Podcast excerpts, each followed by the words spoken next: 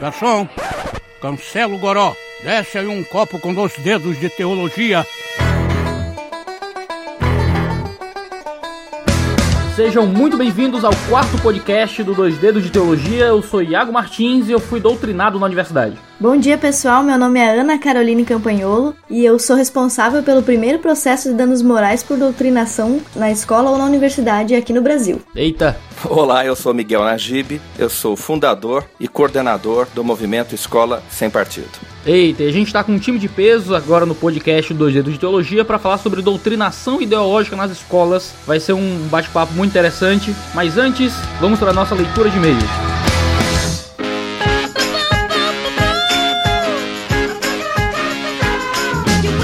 Para este excelente podcast, estamos mais uma vez com Davi Mesquita! Yo, Davi Mesquita, sou eu. E no programa de hoje a gente tem o patrocínio maravilhoso da editora Monergismo. Olha que legal, cara. E olha que coisa incrível, viu? Isso aqui é, ó, você que tá ouvindo esse podcast, na semana que esse podcast foi lançado, você tem uma oportunidade fenomenal que não volta. A editora Monergismo tem dois livros, Davi Mesquita. Você sabe quais são os livros da editora Monergismo? Calma, ela tem, ela tem mais de dois livros. não, não é só deixa eu molhar livros. o bico. Deixa eu molhar o bico. A editora Monergismo tem pelo menos dois livros dentro da área do tema desse podcast, que é a área de educação. Agora fez mais sentido. Opa, o primeiro livro é o Quem Controla a Escola Governa o Mundo, de Gary DeMar. Você conhece esse livro? Eu não conheço, mas o título é excelente e vende sozinho. e o segundo livro é O Direito à Educação Domiciliar, um assunto importantíssimo. Maravilhosos dois temas. E olha, se você está ouvindo este podcast aqui do 2D Teologia, você pode ir no site da editora Monergismo, clicando no link aqui da descrição, e você coloca o código de desconto 2 dedos 15 e compra cada um desses dois livros com 15% de desconto. Show, muito bom. Especificamente para vocês que assistem o podcast, que ouvem, não é o podcast do 2D do de teologia. Assisti ainda não, Iago. Assistiu ainda, ainda não. Você já pensou em transformar o podcast num videocast? É, não, fica meio ruim. Já tenho muitos videocasts já no dois dedos e prefiro manter separado as mídias. Mas agora é hora do desconto. 15% de desconto em duas publicações sobre educação. Fenomenal. Vá lá no site da editora Monergismo. Quem controla a escola governa o mundo, eu já li. É um material fenomenal sobre controle civil sobre a educação. O Direito à Educação Familiar também é um livro maravilhoso que fala sobre as pessoas terem o direito de fazer homeschooling, de criar seu filho em casa. Você sabia, querido Davi, que seu filho não é seu? Seu filho é do governo?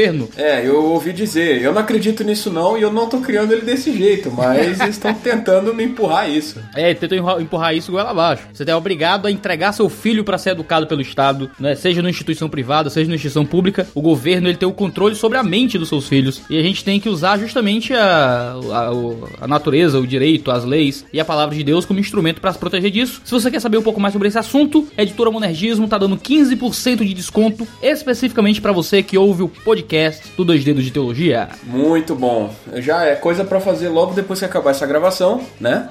Aproveitar o desconto do Dois Dedos de Teologia. E vocês já foram no site do Grupo Imo? Grupoimo.com.br. Eu já fui, já conferi. A arte do site é linda. Eu sou designer gráfico. Oh. Essa coisa de arte pega bem comigo. As letras das músicas são maravilhosas. O trabalho deles é muito, muito bom. Se você entrar no site, você pode ouvir de graça a música Contemplar o Senhor e a música Reconciliados do último CD, o CD acima de todo o nome. Imo significa profundo, aquilo que é mais interno, um projeto fenomenal de André e Anderson Alcântara que começou em 2005 e que tem figurado mantendo esse podcast aqui no Dois Teologia. Apoie aqueles que apoiam as coisas que você consome. Essa é uma recomendação pro pessoal do grupo Imo. O site de vocês começa a tocar na hora que a gente abre. E isso é muito perigoso, causa muitos constrangimentos. ah, não, não. Constrangimento eu acho que não, assim. Constrangimento é o gemidão do, ja, do zap. Isso aí. Isso é um constrangimento. E isso causa constrangimento. Eu tocar um louvor ao Senhor, eu acho que não. Eu acho que tá tranquilo. Mas imagina você tá acessando o site do grupo Imo lá no seu trabalho. E você esqueceu a caixa de som ligada e o seu chefe passa e toma aquele pá, pará, pará. É, você evangeliza o patrão e todos ouvem e louvam o Senhor juntos, olha que maravilha. É, talvez, talvez, talvez, talvez. Ah, mas entra lá no site do Grupo Imo, a música vai tocar assim que você entrar, então tome cuidado. Esteja preparado. É, mas ouça o bom som que Deus preparou aí através do pessoal do Grupo Imo. grupoimo.com.br Ô pessoal, vai começar a aula. Quem não quiser escutar, volta em 11 minutos e 50 segundos. No primeiro e-mail sobre o podcast passado, a gente tem Leandro Palhais dizendo: Fala galera do Dois Dedos, mais um excelente podcast. Estou aqui novamente depois de mandar um e-mail me humilhando, contando sobre causos neopentecostais. Vai ter esse trocadilho, ou a leitura de e-mails inteiro, né? Todo mundo vai se humilhar por diversas razões. Mas agora, para falar sobre o assunto da inteligência humilhada, gostei do que foi discutido a respeito de ter um mentor que cobre bastante. Apesar de ter sido colocado numa questão de seminarista, creio que para todos que querem crescer e amadurecer na fé, seja algo de extrema importância, de verdade. Todo mundo precisa ter alguém acima dele que o mentorie, ajude, sirva de alguma forma. Um acompanhamento, né? Alguém que ensine sempre é necessário. É, eu acho que o nome que dão para isso no, na teologia mais profunda e difícil é pastoreio. Hum, faz sentido. Até pastor precisa de pastor, né? Sim, de fato. É um fenômeno que a gente tem reparado de pessoas que lideram precisando e procurando pessoas para conversar e para acompanhar suas vidas cristãs. Isso é bem legal. Ele continua e diz: Eu mesmo, durante meus 16 até uns 20 anos, tive um mentor que me fez crescer e amadurecer na fé. Muitas vezes apontando as minhas falhas para que eu pudesse crescer, muitas vezes no esquema da bordoada. é válido, é válido. Bordoada é válida. Bordoada que vem de Deus. O ponto que o Iago tocou, onde muitas vezes queremos ter nossa inteligência humilhada apenas por Deus e não por alguém que possa nos ensinar, é muito verdade. Vejo que muitos não tinham interesse de aprender com esse mentor por questão de orgulho e ego. Porém, tenho certeza que muito do que eu cresci si se deve ao fato de ter aprendido com ele e continuei com esse hábito de procurar pessoas mais velhas que pudessem me ensinar, sem ter medo de falar o que eu errei e em que eu posso melhorar. É um processo doloroso, mas que gera crescimento. Abraço a todos e fiquem com Deus. Muito legal. Todos nós temos alguém na nossa vida cristã que a gente pode considerar um mentor, né? Que não é o mentor do He-Man, é um cara de bigode, mas a, a piada foi muito ruim, você pode tirar. ninguém entendeu? Porque ninguém lembra do He-Man mais. No e-mail dele ele fala que o mentor é alguém mais velho. Você já teve a experiência de ser mentoreado por alguém mais jovem, Iago? Mais jovem do que você? É muito difícil porque eu já sou, já sou muito jovem, então é muito difícil. é muito difícil achar alguém mais jovem do que eu para me mentorear. Eu já sou jovem demais. É mais, jo é mais jovem que você é difícil. Vai ser uma criança para ser mais jovem do que eu. Mas eu, eu, eu não posso considerar meus filhos meus mentores, né? Até porque eles não têm bigode. Mas meus filhos me ensinam muito, cara, a respeito de Deus, assim. É bem é bem legal esse processo de aprendizado com as crianças. Sim, sim. É, mas não é bem uma mentoria, né? Segundo e-mail é do Nilo Demétrio. Salve, salve! Sou estudante de teologia do Centro Universitário Isabela Hendricks, de Belo Horizonte, Minas Gerais. Gostei muito do último programa, sobretudo da parte que trata sobre os seminaristas que é claro, é o caso dele. Antes de entrar para o curso superior de teologia, fazia parte de uma grande igreja da minha cidade.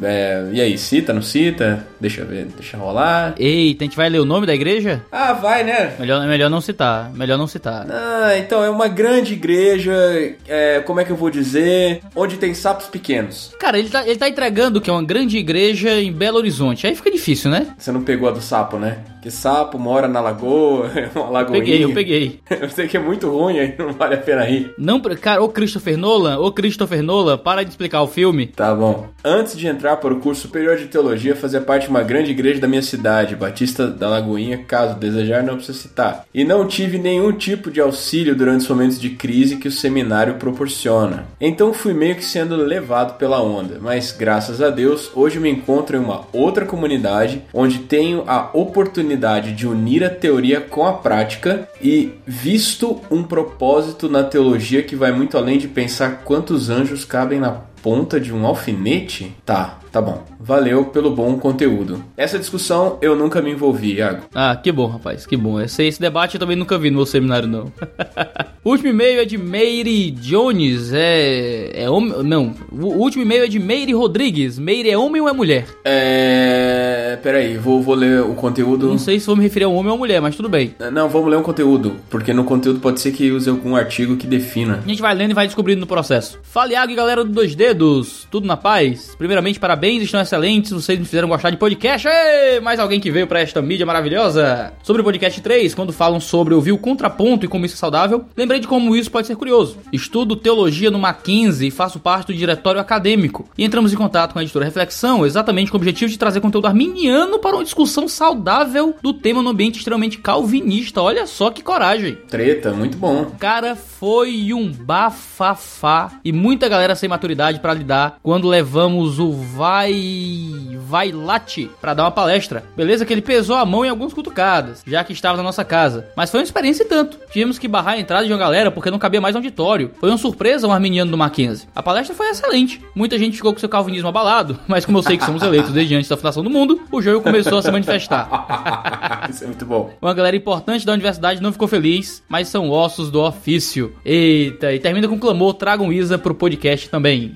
tá no processo. Grande abraço, obrigado Meire Rodrigues. Eu acho que é importantíssimo esse processo de você trazer gente que pensa diferente, né? Uhum, muito bom. Gente que pensa diferente é legal. É possível que seja uma irmã, né? É, a Isa tá dizendo que pra pedir pra uma mulher, a Isa no podcast, deve ser outra mulher, querendo a Isa lá. É, foi o que eu imaginei também. Irmã Meire deve ser uma irmã, irmã Meire. O problema é que se não for a irmã Meire, o Meire vai ficar bem chateado com a gente. Reclama com seu pai, que deu esse nome aí, sei lá. E você percebeu que não tem nenhum artigo no texto que permita a gente definir se é um homem ou uma mulher? Não, tem a Isa, ó. Tragam Isa pro podcast. Isso define que é mulher. tá meio que definido pra mim, que é a irmã Meire. Amém. Então é isso. Essa foi a leitura desse mês. Enviem e-mail, certo? Entrem em contato com a gente. Mandem os seus comentários a respeito dos programas. Como a gente tem um mês inteiro, é sempre interessante a gente passar esse mês ouvindo o que vocês têm a dizer, ouvindo seus feedbacks, seus comentários. É sempre muito relevante para nós aqui. E vamos então agora ouvir Ana Caroline Campanholo, Miguel Najib e o problema da doutrinação nas escolas. Muito bom. Até a próxima leitura de e-mails, se eu for convidado novamente.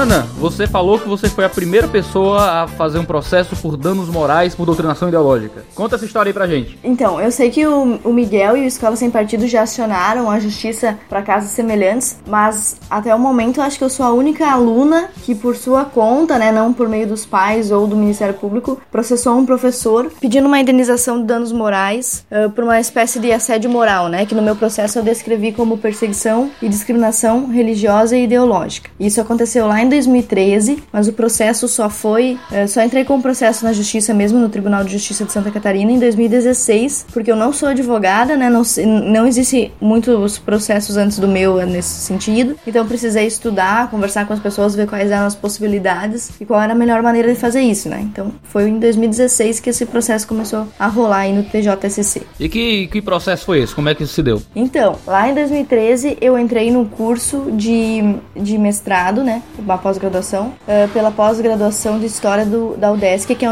uma universidade pública do estado de Santa Catarina. Uh, todo mundo que já fez mestrado sabe que geralmente uh, o ingresso tem três etapas. A primeira é a titulação, né? Você apresenta a titulação, depois você faz uma prova escrita, depois a banca conversa contigo, te entrevista se eles gostarem de ti e se eles tiverem um orientador para o seu trabalho, para o seu projeto que já foi aprovado a priori na primeira fase, então você é aceito como aluno do processo, né? Então eu passei em todas as fases e a própria banca da universidade escolheu um orientador para mim, que foi essa professora que agora estou processando. Por quê? Uh, em 2013, então, no mês de agosto, eu comecei a fazer uma disciplina com ela, porque é de praxe que os alunos cursem entre as várias disciplinas que estão à disposição, aquela uh, do seu próprio orientador. Como meu trabalho era sobre mulheres, violência contra a mulher, sob a perspectiva da categoria de gênero, que é uma abordagem feminista desse assunto, essa professora também era feminista e eu fui fazer a disciplina dela que se chamava História e Relações de Gênero. Aí nessa disciplina aconteceram vários fatos que me levaram a mover esse processo e que são, no caso, o motivo da petição inicial do processo, né? É, eu sei que o processo está em segredo de justiça, mas você pode contar alguma coisa do processo pra gente? Do que moveu, o que, é que aconteceu? O, o processo entrou em segredo de justiça no dia, no dia 6 de junho, então não se pode mais falar sobre os autos do processo, as testemunhas e tal, né? Mas a mídia já divulgou e o processo já era público antes, e eu posso contar pra ti aquilo que já é conhecido, né? Basicamente, os três motivos foram, primeiramente, eh, assim que eu ingressei, em agosto de 2013, a professora começou a me mandar uns e-mails bem estranhos, assim, questionando minha religião e as minhas publicações no Facebook. Veja bem, isso foi em agosto, ela nem tinha tido contato comigo, não tinha feito absolutamente nada. Ela só encontrou o meu perfil através de denúncias dos alunos que também eram, como ela, esquerdistas e não, não acharam legal. Então mandaram para ela fotos minhas, publicações de Facebook, uma coisa bem pessoal. Na época ninguém me conhecia, tinha, sei lá, 500 amigos e eles divulgaram isso pra ela. E ela ficou numa troca de e-mails ali comigo, dizendo que as coisas que eu compartilhava não tinham consistência, que eram complicadas, que faziam apologias difíceis de se argumentar. Usou uns termos assim meio, meio polidos e depois ela percebeu que eu retirei, porque realmente eu retirei tudo que ela reclamou, eu retirei porque eu me senti constrangida e tive medo de que ela me prejudicasse, né? Então eu fui lá e retirei e ela disse: "Ah, não, você já vi que você retirou do ar, então tudo bem, vamos deixar desse jeito". Então essa foi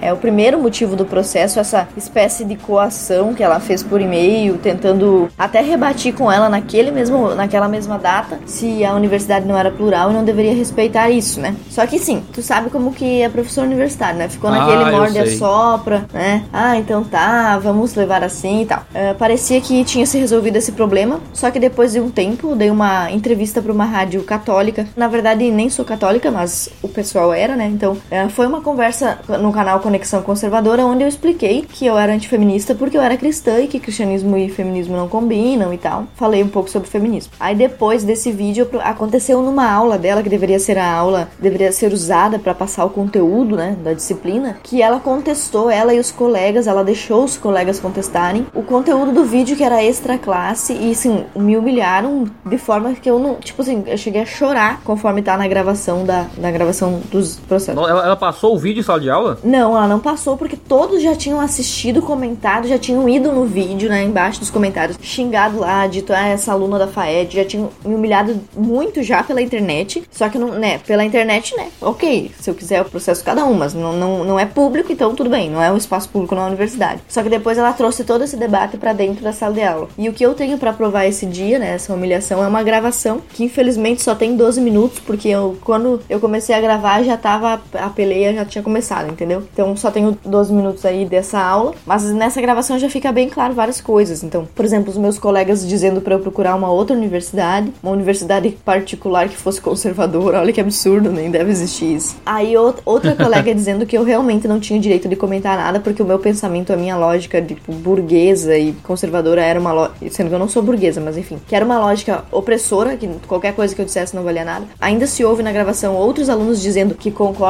comigo, que eles não aceitam conservadores, que eles viram que eu fui ofendida, que eu fui humilhada, e ainda se ouve também a própria professora dizendo que se eu não concordo com o tema de feminismo, eu não deveria vir à aula dela, né? Se eu não, ela diz bem claramente, se eu não concordo, eu não venho. Como quem me diz, se você não quer não concorda com o meu, modo de proceder e pensar, não venha na minha disciplina. Como se ela fosse dona da universidade. E a última coisa foi a troca de orientação. Depois desse dia, ainda ela trocou a minha orientação, abandonou a orientação unilateralmente, né? Eh, de modo que ninguém mais, nenhuma professora feminista quis orientar o meu trabalho. E ele teve que ser totalmente reestruturado, mudou de tema, mudou de abordagem, mudou de recorte, mudou tudo, porque os professores, no caso feministas, não queriam e passei para uma área totalmente aleatória. Foi basicamente esses três fatos. E você conseguiu continuar o mestrado? Assim que aconteceu esse caso aí com, com a professora, eu tranquei o mestrado por três meses porque eu não, não tinha nada mais, né? Durante toda a minha graduação e o tempo que eu já estava ali no mestrado, eu pesquisei sempre o mesmo assunto, já tinha cerca de 10 mil fotografias de processos policiais, é, inquéritos policiais que eu ia usar como fonte, já tinha catalogado, já tinha, enfim, já tinha produzido muita coisa e não serviu para absolutamente nada. Então eu tive que voltar para o acervo onde as minhas fontes estavam guardadas, fotografar tudo de novo, outra matéria com outra abordagem. Então eu pedi uma, digamos assim, um trancamento em virtude de não ter esse prazo. Aí na decorrência desses seis meses eu consegui catalogar, mas quando eu voltei, meu prazo dentro do curso já estava estourando, né? Tive que defender a banca,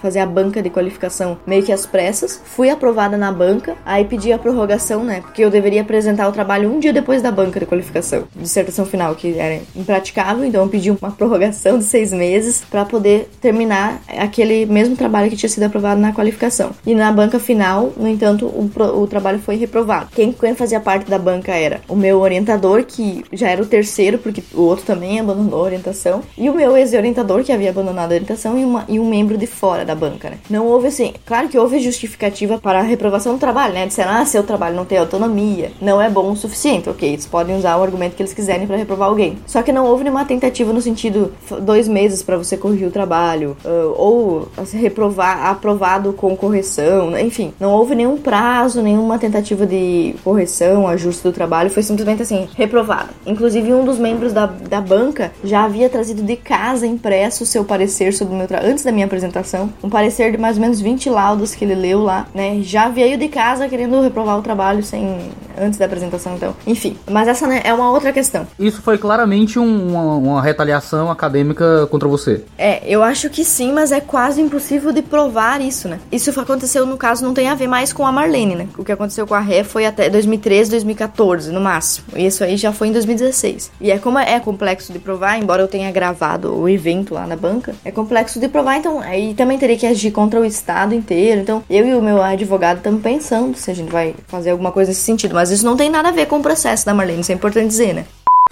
Olá, Iago. Eu curso Geografia na Universidade do Estado do Amazonas e eu tenho passado por problemas principalmente com uma professora que ministra algumas disciplinas de ciências humanas no curso e tudo começou com um fichamento que ela passou em que ela delimitou o texto que a gente deveria fichar e é um texto de orientação marxista e na hora de fichar esse texto eu inseri antes do sumário uma uma epígrafe com uma frase do Mises. E era estrutura ABNT e isso faz parte da estrutura da ABNT. Só que ela não gostou e na, no dia que entregou a, o texto pra gente de volta, eu tirei nota 8, valendo 10. E, ela, e a única coisa que tinha a, no, no, trabalho inteiro, em termos de correção, era um risco nessa página da, da epígrafe, da frase. No, no, nas demais páginas não tinha nada. E eu achei estranho porque um colega meu, que é militar e não teve tempo de acabar o trabalho nas normas da ABNT, entregou o trabalho semi-acabado e tirou 9,5. Esse mesmo amigo me, me instigou a ir lá, ah, descobre por que, que pegou 8, não faz sentido isso. E eu cheguei com ela numa missão de paz, querendo entender o critério que ela usou para que minha nota fosse 8 e ela não soube explicar. Folheou meu trabalho na minha frente e quando se deu de frente, se, se deparou com a, com a epígrafe do Mises, tremeu, não soube dizer o que aconteceu, aí afirmou que não pediu aquilo, mas eu falei, professor, isso faz parte da norma da, da ABNT. E de lá para cá, desse, quer dizer, não resolveu nada, fiquei com meus oito pontos, saí de lá numa boa. Mas de lá para cá eu tenho tido problemas com essa professora nos debates durante a sala, durante, durante as aulas, né? Quando ela traz uma visão estatista de intervenção, intervencionismo. Eu tento contribuir com os colegas nas aulas, falando uma visão, trazendo uma visão de mercado, uma visão mais liberal, e eu percebo o incômodo dela quando a lógica liberali, do liberalismo esmaga a lógica estatista e eu percebo que ela não tem interesse que aquilo atinja os colegas e ela age calando a minha voz e usando os colegas como é, uma estratégia para tornar o meu argumento não lógico. Como isso? Eu trago uma, uma noção de mercado e, como a maioria da sala é de esquerda, ela interrompe a minha fala, não deixa eu concluir meu pensamento e traz um exemplo da vida real, geralmente fazendo referência à pobreza, alguma coisa do tipo, e acaba meio que colocando a turma contra mim. Vocês acham que o pensamento dele faz sentido? E aí o resto da turma todo olha para mim e não, né? Então, assim, é, é um, não é um argumento verdadeiro, né? Na verdade, é uma falácia, né? Ela utiliza a maioria, utiliza a sala como parâmetro da verdade. O argumento não importa. Se a maioria acha, acabou. Infelizmente, isso torna impossível o debate nas aulas dessa professora. Essa é a experiência que eu tinha para compartilhar. Abraço aí para todo mundo. Valeu. Miguel Najib, como é que você e o Escola Sem Partido têm interpretado essa questão aí da Ana Campagnolo? A gente conversou, em, acho que foi em 2014, se eu não me engano, quando ela esteve aqui em Brasília, e eu fiquei sabendo eh, desses fatos, né? Claro que eu sempre, eu sempre procuro orientar as pessoas que apresentam esse tipo de problema é, para que busquem os seus direitos, né? para que procurem a justiça, se necessário, para é, não ficar no prejuízo. E no caso, a Ana sofreu, é, não foi apenas um prejuízo de ordem moral, de ordem emocional, ela sofreu também um prejuízo acadêmico, porque ela teve que refazer coisas que elas já estavam prontas praticamente e teve um trabalho enorme por causa disso e tal. Então, é, essas práticas, é, ela foi vítima claramente de uma prática abusiva por parte da professora, por parte dos colegas, tendo em vista o ambiente criado na sala de aula, né, não só na sala de aula, mas na própria universidade. E esse ambiente é criado pela doutrinação, pelo sectarismo, pelo partidarismo, pela ideologização, tudo isso envenena o ambiente universitário, o ambiente acadêmico e cria essa atmosfera quase irrespirável, não é? que acabou fazendo com que a Ana é, fosse expelida da universidade. Quer dizer, a universidade não comporta essa pluralidade de perspectivas. Essa universidade sectária que nós temos hoje não comporta a pluralidade de perspectivas humanas, religiosas, ideológicas, políticas, partidárias, né? que eh, seria justamente a maior fonte de riqueza da universidade. E, no entanto, essa universidade dominada, aparelhada pela esquerda, ela se tornou completamente hostil ao, ao pluralismo de ideias. E o resultado disso é justamente uma situação, são situações como essa da Ana, que se repetem país afora, né, em todas as, as universidades eh, praticamente, de maneira mais aguda nas universidades públicas, né, e ainda mais aguda nas federais, e que realmente torna impossível que a universidade cumpra a sua finalidade, que é produzir, disseminar e produzir conhecimento, conhecimento científico no caso, né. Então a Ana, quando ela me, me relatou esses fatos, a gente, eu procurei orientá-la no sentido, olha, vai atrás, você não precisa nem contratar advogado. E eu achei lindo que ela realmente foi desbravar sozinha esse negócio. Ela nem contratou um advogado inicialmente, ela, ela não contratou, ela redigiu a petição inicial, como a lei permite que seja feito. A, a lei do juizado especial, chamado civil, juizado especial civil, que o pessoal chama de juizado de pequenas causas, ela permite, dependendo do valor da causa, que o autor, que a parte, represente a si mesma, quer dizer, que não precisa nem contratar advogado. Então, a lei facilita demais facilita enormemente o acesso do cidadão à justiça. E é preciso aproveitar isso, esta abertura que a lei dá. Então, estudantes universitários que têm aí alguma autonomia, já que não precisam ficar pedindo ordem para os pais para fazer essas coisas e tal, podem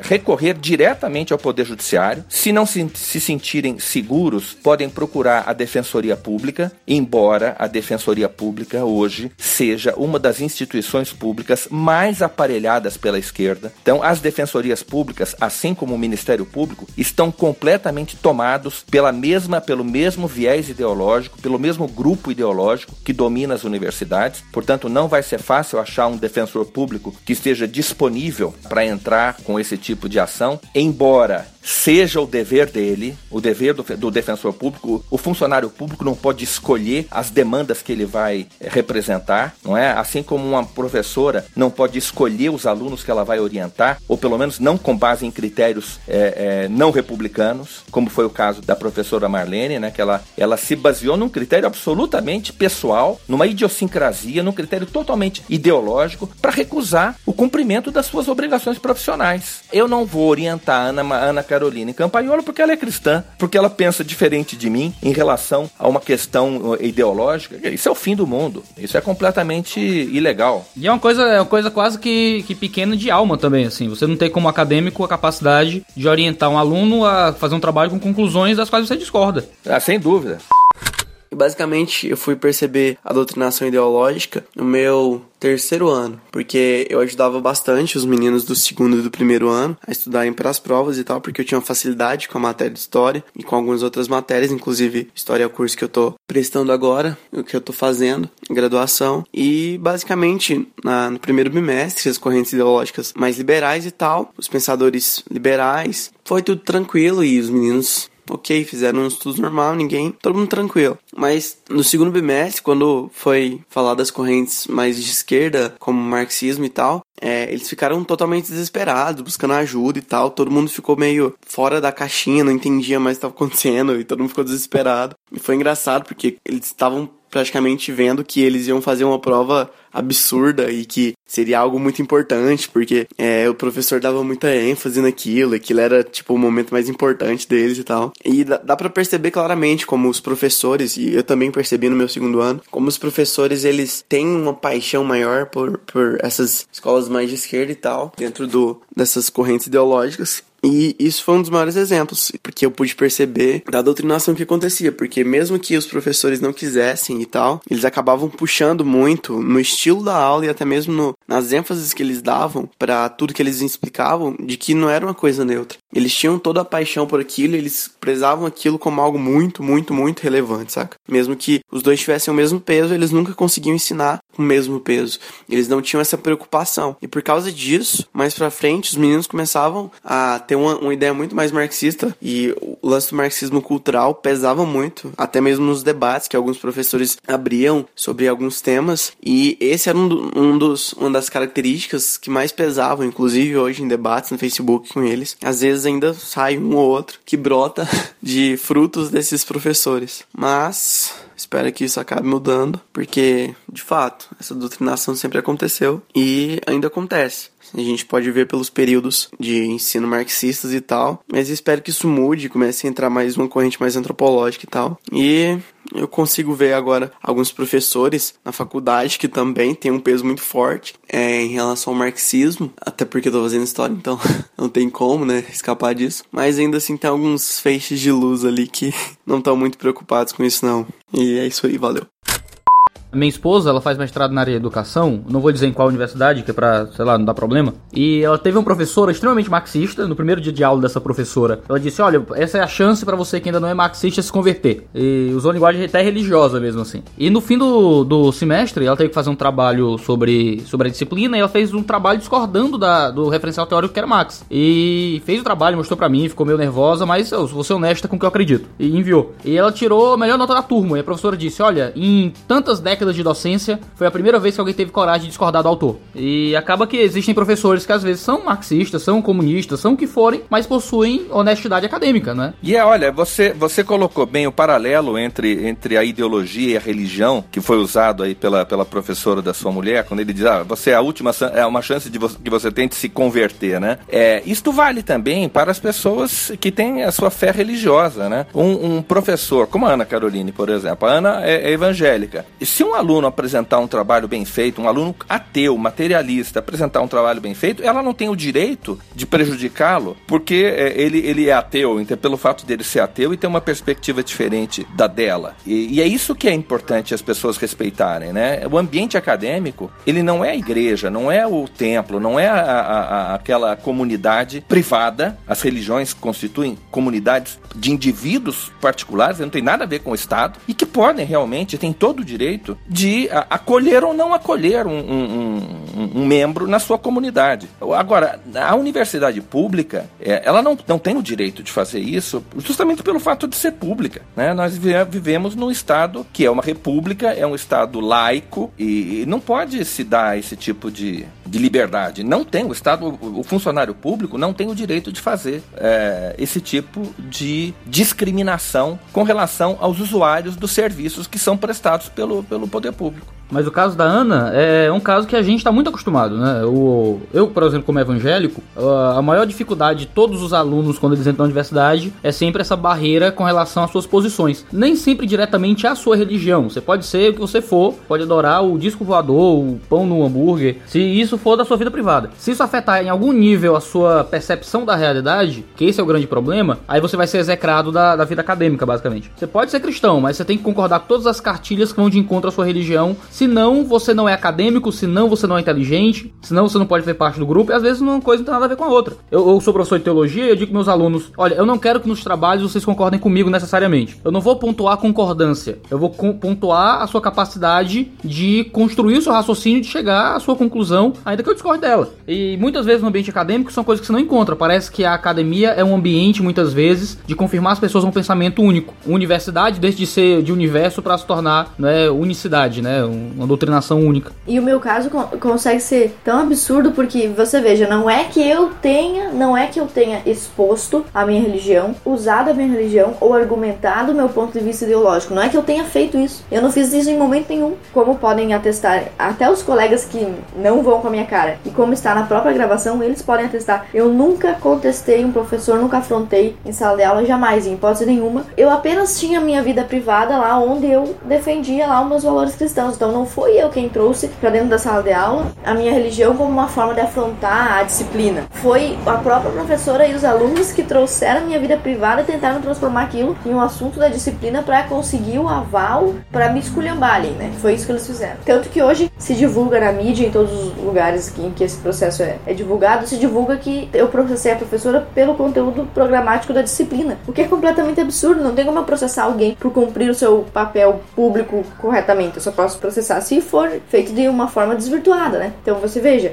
isso que tu disseste, a tua mulher, por exemplo, defendeu até um argumento, ok, né? Eu nem isso fiz, eu não defendi nada, eu só tava parada e de repente veio todo mundo pra cima de mim. Absurdo. E Ana, mas o seu. Isso que você passou é uma coisa que pessoas passam o tempo inteiro no Brasil constantemente. A gente tem contato com muita gente que manda e-mail pra gente, que conversa conosco. A gente fez um evento aqui em Fortaleza, o Miguel Najib até veio nos prestigiar, falando um pouco sobre escola sem partido, a doutrinação ideológica. E muitos alunos sofrem isso na mão dos professores. Eles sabem que precisam baixar a cabeça, não pra superioridade acadêmica, mas para é, os gostos pessoais dos seus professores. Porque a gente sabe que no Brasil, é, o, orient, o orientando, né, ele é um grande secretário do orientador, né? É um vassalo do suzerano. É, as pessoas sabem disso. É um vassalo. Ele tem que obedecer, fazer trabalhos pessoais e, sei lá, pagar boleto no banco. Tem que fazer lista de isso e aquilo outro. Quando o professor não tá com vontade da aula, manda, manda o orientando no seu lugar. Exatamente. Se você não baixar a cabeça para todos os gostos pessoais do professor, não comer, não comer no restaurante que ele pede, nem pra reunião que ele deseja, de coisas que não tem absolutamente nenhuma, nenhuma relevância acadêmica, você é excluído. Então, isso acaba afetando muito questões pessoais de religião e de gosto pessoal de ideologia política. Você acaba sendo tolhido da vida universitária se você não concorda com tudo. Bom, eu passei por uma situação um tanto constrangedora. Eu sou formado em História. Só pelo curso vocês já devem saber como existia militância e doutrinação em sala de aula. Mas dentre todos os tipos de doutrinação que a sala de aula passou juntamente comigo, eu quero destacar um apenas que foi muito marcante que gerou discussão ao longo do curso. Foi uma situação que nós estávamos, nós íamos entrar em um assunto sobre a República Velha. O professor entrou em sala de aula para falar sobre a República Velha, coisa que infelizmente não aconteceu. E ao entrar em sala de aula, o professor ele colocou um vídeo de mais ou menos uns 5, 6 minutos. E nesse vídeo tinha diversas é, manifestações nas ruas do Partido dos Trabalhadores. E durante o vídeo, alguns cientistas políticos, alguns intelectuais é, se levantavam para falar sobre a contribuição da luta socialista é, no Brasil. Enfim, depois que acabou o vídeo, ele pediu silêncio para a sala, pediu que ninguém levantasse questões naquele momento, nem discussões, que ele tinha algumas verdades para falar para nós. Aí ele falou o seguinte: Bom, gente, é, eu tenho algumas verdades para falar para vocês. E a primeira é essa: vocês só estão aqui nessa universidade hoje, fazendo esse curso de licenciatura em História, devido a uma luta de classe, devido a uma luta socialista que aconteceu e que ainda acontece. Vocês estão aqui por causa dessa luta. Foi essa luta que abriu as portas dessas uni dessa universidade para vocês. E se vocês devem gratidão a alguém ou a alguma pessoa, é a, o Partido dos Trabalhadores, porque eles são responsáveis por essa empreitada. Eles estavam à frente lutando por você para que você estivesse aqui. Ele disse assim: "Eu vou falar algo que vai além. Eu tenho convicção do que eu estou falando. Dentre todos que estão aqui, eu tenho certeza que a maioria de vocês é a primeira geração da família de vocês que consegue entrar em uma universidade. E vocês só conseguiram isso por causa da luta socialista. Vocês só conseguiram isso porque existem pessoas que lutam por vocês. Enfim, e durante todo o curso ele sempre levantava e evocava esse discurso e nunca, praticamente quase nunca, ele deu aula de República Velha, né? A República Velha sempre militando a respeito da causa socialista. Isso gerou muitos debates, muita confusão em sala de aula, até mesmo com ele, né? porque muitos alunos, né, conservadores, cristãos, perguntavam para ele quando que ele ia começar a dar aula sobre República Velha e deixar de, de militar. Enfim, a gente foi é, reclamar sobre esse professor na secretaria, só que ele permaneceu até o fim do, do, do, do, pelo menos desse assunto com a sala de aula. E Najib, o. Mas se isso é uma realidade tão presente, como é que a gente consegue encontrar argumentos para interpretar que a doutrinação ideológica é realmente um problema? Porque a gente imagina, pelo modo como a gente vai vivendo, que isso é um, é um fato inescapável. Assim. Ah, os professores vão ter um domínio completo sobre a mente dos alunos, seja no ensino fundamental, seja no ensino médio, seja no, no mundo acadêmico já da, de graduação e pós-graduações. Ah, a professora tem se defendido e o, os grupos que têm defendido a professora dizem que isso é um ataque contra o ensino crítico crítico contra o trabalho de pesquisa acadêmica e a liberdade acadêmica. Isso é verdade? Essa é uma mentira que a cada dia que passa fica mais é, difícil deles defenderem, porque as provas estão vindo à luz, né? Nós temos hoje toneladas de evidências de que o que eles chamam de pensamento crítico, de despertar a consciência crítica dos alunos, nada mais é do que doutrinação pesada, do que tentativa de lavagem cerebral, que está disseminada, essa prática está totalmente disseminada por todo o sistema educacional. Então, a cada dia aparece um fato mais comprometedor, uma gravação, um vídeo, uma fotografia, é, um texto, e isto vai se multiplicando. Então, acabou a mentira. Não tem mais espaço para essa tentativa de, de enganar a sociedade. Né? As pessoas já sabem, é um fato absolutamente incontroverso, notório, de que a doutrinação, essa que a gente chama de doutrinação, que é um fenômeno é, que envolve, não envolve apenas a inculcação de uma doutrina, envolve mais coisas, envolve, por exemplo, intimidação, como aconteceu no caso da Ana, envolve é, é, lavagem cerebral mesmo, com relação a, a técnicas de, de manipulação psicológica. Quer dizer, é um conjunto de ações que tem por objetivo inculcar na mente e, dos estudantes e, e, e, moldar o comportamento dos estudantes de acordo com uma agenda é, ideológica, política e até às vezes partidária. Né? Isto é um fato notório, ninguém mais nega a existência deste fenômeno e a amplitude, a abrangência do fenômeno no sistema educacional. Então agora a questão é saber como é que a gente ataca isso. Porque é claro que para o grupo político e ideológico, que é a esquerda, que está promovendo essas práticas, não interessa acabar com elas, porque isso os coloca numa posição de dominação cultural sobre a sociedade. Então a esquerda não quer abrir mão, não vai abrir mão dessa posição dominante que ela exerce do ponto de vista cultural é, na sociedade, cultural, político, ideológico. Então nós nós vamos ter que mover, nós vamos ter que agir contra os interesses desse grupo, né? A nossa proposta, o Iago, a proposta do Escola Sem Partido, ela é uma proposta neutra, é uma proposta republicana e, e que está prevista na Constituição Federal. Mas os nossos adversários não aceitam essa proposta, porque eles não aceitam a Constituição Federal. Eles não aceitam as regras do jogo democrático. Para usar um, um, uma, uma, metáfora futebolística, eles não querem abrir mão de, de fazer gol de mão, entendeu? E de dar carrinho por trás. eles não aceitam as regras do jogo, eles vão continuar fazendo isso, a menos que sejam impedidos. E isso que a Ana fez com a, com a professora dela, com a Marlene é, De Favre, foi justamente isso. Foi uma, uma um, um, ato concreto no sentido de inibir essa prática ilícita que está sendo, enfim, que tomou conta do sistema educacional. Né? Então, é com ações como essa, da Ana Caroline, uma, uma ação de fazer positivamente com que a lei seja cumprida e obedecida dentro das, desses espaços, que nós vamos conter essas práticas é, ilegais e abusivas dos professores.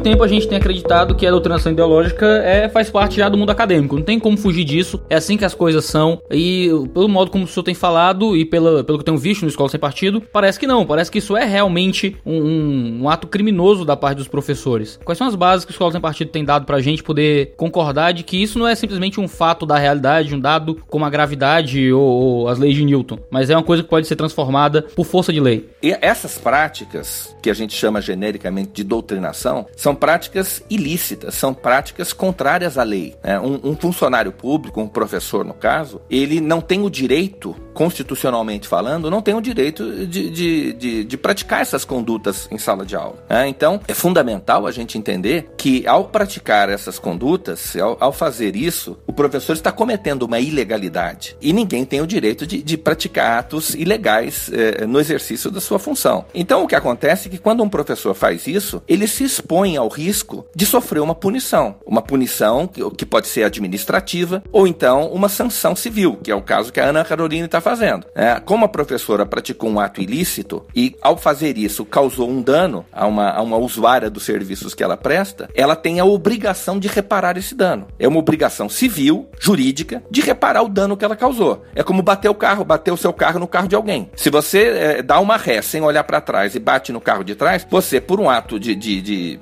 imprudência da sua parte, você causou prejuízo a, a quem estava atrás de você. Você tem a obrigação de reparar o dano que causou. Isso é um ato ilícito. Todas as pessoas que praticam atos ilícitos e ao fazer isso causam prejuízo a terceiros, são obrigadas a reparar o dano causado. E é justamente disso que se trata, né? É, mas a professora, a professora não parece acreditar que o ato dela é ilícito. Não, eles, eles acham que é liberdade de expressão. Né? Olha, deixa só dizer mais uma coisinha quanto a isso, que eu acho que era uma, uma um elemento da pergunta do Iago e que eu deixei deixei passar. Essas condutas foram naturalizadas. As pessoas, de tanto assistir os seus professores é, abusarem da liberdade de ensinar, que está garantida pela Constituição, nós, estudantes e usuários do, do serviço de ensino, passamos a achar isso normal. Mas não é normal. É ilegal, entendeu? É, é aquela coisa que é, o costume aparentemente legitimou, mas apenas aparentemente. E eu acho que o grande mérito do Escola Sem Partido é mostrar que isto não é normal, que isto é ilegal, que isto é abusivo e que nenhum professor, seja de escola pública ou de escola particular, tem o direito de fazer isso. Então, este é o grande mérito do Escola Sem Partido, é mostrar, olha, isso que vocês estão vendo e que aparentemente está naturalizada, essa conduta que hoje em dia se disseminou por toda parte, isto é ilegal, isto é, infringe a Constituição Federal. E não pode continuar assim. E não pode continuar assim porque é ilegal, só por isso. Como é que a sua professora interpretava isso que ela fazia, Ana? E o universo acadêmico de forma geral? Então, veja bem, os professores eles têm uma prepotência e um espírito totalitário que não existe em nenhum lugar. Nem deputado, nem senador tenta controlar a vida de ninguém desse jeito. Então, isso, isso começa assim, desde a escola do nível mais básico até a universidade. E tudo isso eles, eles respaldam, justificam como se fosse liberdade liberdade de expressão. Eu vou te dar exemplos assim em todos os níveis. Eu sou professora do nível básico, né? Então é com crianças que a gente lida, tá? Então sempre tem o pai, por exemplo, que compra pro filho chocolate, pirulito, sei lá, alguma coisa assim. No, no nível mais básico, assim, lá no, nos pequenininhos da primeira, segunda série, eu já vi professor mandando bilhete para casa dizendo pro pai: não envie pirulito pro seu filho a menos que você envie um para cada colega. Tipo, como assim?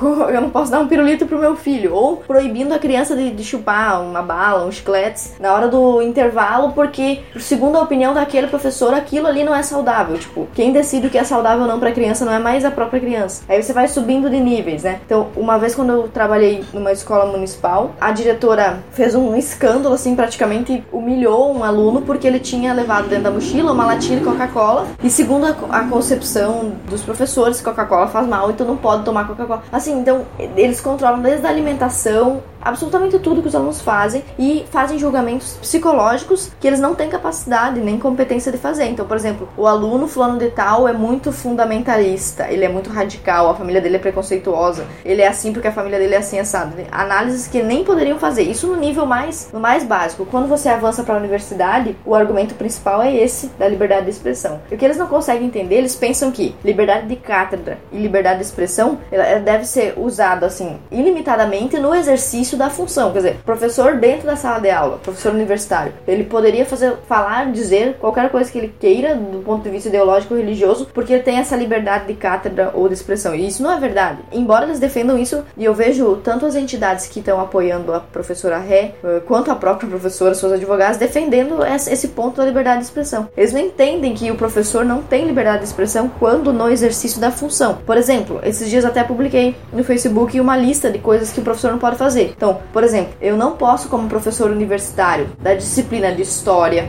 de Relações de Gênero, falar sobre teoria da mecânica dos fluidos. Não posso falar sobre engenharia. Eu não posso. Eu fui contratado para dar uma aula de história e relações de gênero, então eu não posso dar uma aula de biologia. Eu não posso. Eu fui, não fui contratado para isso. Então eu não tenho liberdade de expressão para desviar o foco da minha disciplina. Eu não tenho liberdade de expressão para fazer campanha, por exemplo, para Dilma. Eu já vi professor universitário com camisa da Dilma e broche do PT dando aula. Ele não tem essa liberdade de ir para aula e fazer propaganda política. Ele não é cabo eleitoral da Dilma dentro da sala de aula. Então, o que falta para esses professores é entender essa distinção. Você tem liberdade de expressão e crença a mesma que eu tenho, fora da sala de aula. A partir do momento que você está exercendo a função pública, a sua função pública restringe alguns dos seus deveres, alguns dos seus direitos te dá, e te atribui uns, alguns deveres que você não tem como cidadão comum. Então, na verdade, naquele momento, naquela configuração, ela professora, servidora pública e eu usuária do sistema de ensino, quem tinha mais direitos assegurados pela Constituição era eu, porque eu era usuária do sistema.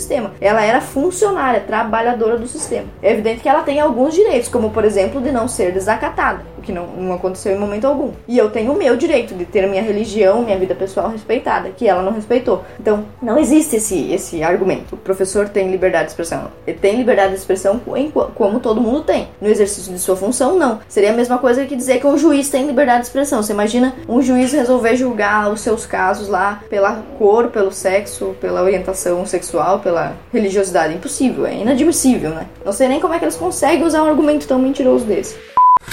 Então, eu passei por uma situação assim no período de, de pós-graduação. Eu fui fazer, eu fiz uma seleção para uma pós-graduação que foi feita diretamente pelo Ministério da Cultura junto com a Fundação Joaquim Nabuco. E na seleção para poder entrar, a primeira pergunta que eu entro na sala na hora da entrevista foi de: Mas vem cá, você é evangélico e quer trabalhar com cultura por quê? E sinceramente foi nesse momento que eu percebi que era exatamente nesse local, nesse setor, e era para onde eu deveria estar enquanto cristão. É, eu consegui entrar no, nessa especialização. Tanto que a resposta que eu tive foi: é, eu queria que todo evangélico pensasse assim. Não que eu tivesse um pensamento à esquerda ou de acordo com o dele, mas porque eu dei um pensamento lógico, equilibrado, apesar de confrontador. Durante as aulas, eu tive uma disciplina em que foi a aula inteira sobre Simone de Beauvoir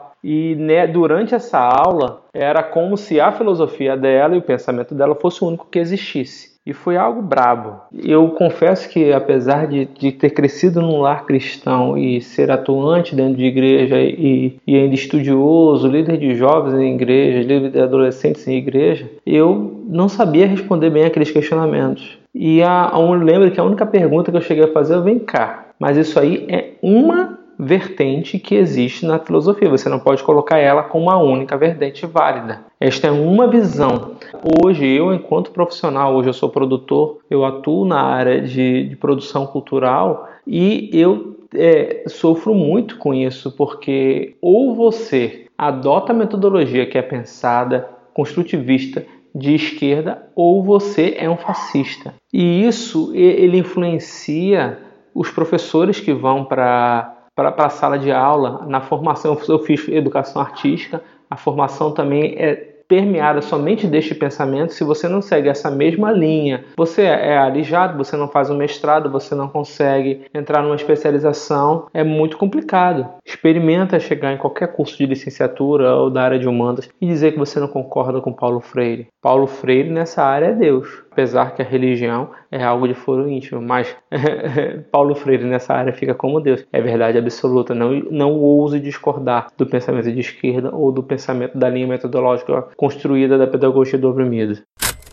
Eu estou escrevendo um livro sobre este assunto junto com o Rodrigo Constantino, né? E, e, um dos capítulos desse livro se chama O Flagelo da Educação Brasileira. E aí eu começo dizendo o seguinte, que o flagelo da educação brasileira, é, ao contrário do que muita gente pode pensar, não é o Paulo Freire, né? É a confusão jurídica entre liberdade de ensinar e liberdade de expressão. É, é nessa, é nessa confusão, é dessa confusão que se baseia toda essa confusão entre todas essas práticas abusivas, né? É daí que vem essas práticas abusivas. Então, a Constituição brasileira, ela tem dois artigos, tem o artigo 5 é, incisos, incisos é, é, se não me engano, sexto, não, sexto não, eu acho que é o, enfim, o nono, se eu não me engano, fala sobre a liberdade de expressão. É uma liberdade que todas as pessoas têm, que é a liberdade de dizer qualquer coisa sobre qualquer assunto a qualquer momento. O lugar por excelência onde, onde se exerce essa liberdade de expressão é, obviamente, o Facebook, né? Que você, são as redes sociais. Você fala qualquer coisa sobre qualquer assunto. E mais ou menos, né? Se o Zuckerberg botar na cabeça que não quer algo, acabou, porque não gosta dele. Bom, mas aí, aí é o lugar. Ah, vamos dizer, ele é o dono da. Ele é o dono do, do, do aplicativo, enfim, da, da página, e ele tem o direito de dizer, assim como um jornal, por exemplo. Se você quiser, digamos que você seja colunista de um jornal, e o jornal lhe dá lá a liberdade de escrever, de, de expor o seu pensamento. Mas se você começa a contrariar a linha editorial do jornal, evidentemente o dono do jornal, porque aquilo é uma empresa privada,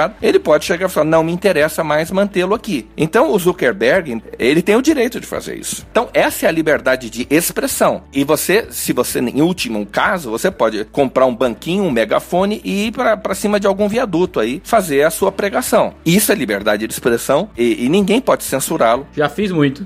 Pois então, nesse caso, e por que, que a gente pode fazer isso, por exemplo, numa praça pública? Porque ninguém é obrigado a escutar o que a gente está falando, não é verdade? Então, a, a diferença entre entre um pregador numa praça pública e um professor numa sala de aula é brutal, porque os alunos que estão dentro da sala de aula são obrigados a escutar o discurso do professor. E aquelas pessoas que estão passando pela rua enquanto você fala com seu megafone, ninguém precisa parar para escutar o que você está falando. Esta é a diferença fundamental que existe entre essas duas liberdades, né? A liberdade de expressão, de manifestação do pensamento e a liberdade de ensinar que um professor exerce dentro da sala de aula. E é interessante você observar o seguinte, né? Quem já organizou um, um evento, uma palestra, por exemplo, sabe como é difícil você é, lotar um auditório, não é verdade? A gente convida pessoas, você aluga, primeiro, você aluga o auditório, aí tem que alugar o aparelho de som, alugar o, o, o projetor de slides, é, aí tem que providenciar a água, o cafezinho, é, arrumar as cadeiras, aqui, tudo isso é trabalhoso, né? E depois, é, você convida 200 pessoas e aparecem 20, muitas vezes, né? Você faz uma divulgação pelo Facebook, é, imprime folhetos, etc. Vai distribuir, etc. aí aparecem 15, 20 pessoas. Você fica com o auditório, assim, só com aquelas primeiras fileiras, assim, de cadeiras, com gente sentada e aquele imenso auditório vazio, né?